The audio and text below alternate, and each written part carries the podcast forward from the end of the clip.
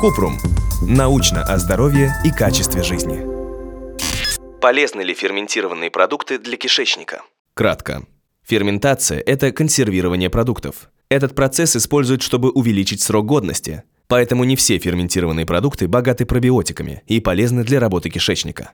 Например, в хлебе, алкоголе и соевом соусе нет живых бактерий.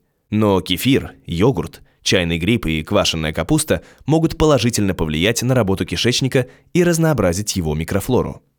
Подробно. Ферментированные продукты приготовлены так, чтобы бактерии, дрожжи и их ферменты расщепляли крахмал и сахара. Это естественная консервация, при которой еда может храниться дольше.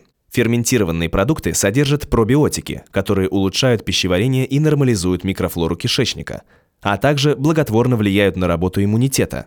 Но только те, в которых есть живые микроорганизмы. Йогурт, кефир, квашеные овощи, темпе, продукты соевых бобов и чайный гриб.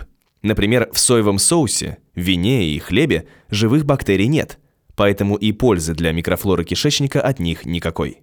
Ученые провели исследование, чтобы выяснить, что полезнее – продукты, богатые клетчаткой или ферментированные. Эксперимент длился 17 недель. В нем приняли участие 36 человек. Одни соблюдали диету с высоким содержанием клетчатки, а другие увеличили потребление ферментированных продуктов. У участников брали анализы крови, чтобы проверить, как диета влияет на работу иммунитета и кала для оценки изменений микрофлоры кишечника. Оказалось, что ферментированная пища увеличила разнообразие микроорганизмов, в отличие от диеты с высоким содержанием клетчатки.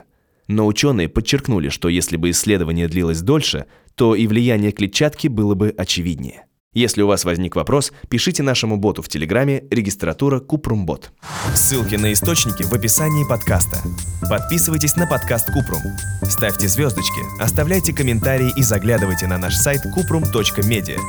Еще больше проверенной медицины в нашем подкасте «Без шапки». Врачи и ученые, которым мы доверяем, отвечают на самые каверзные вопросы о здоровье. До встречи!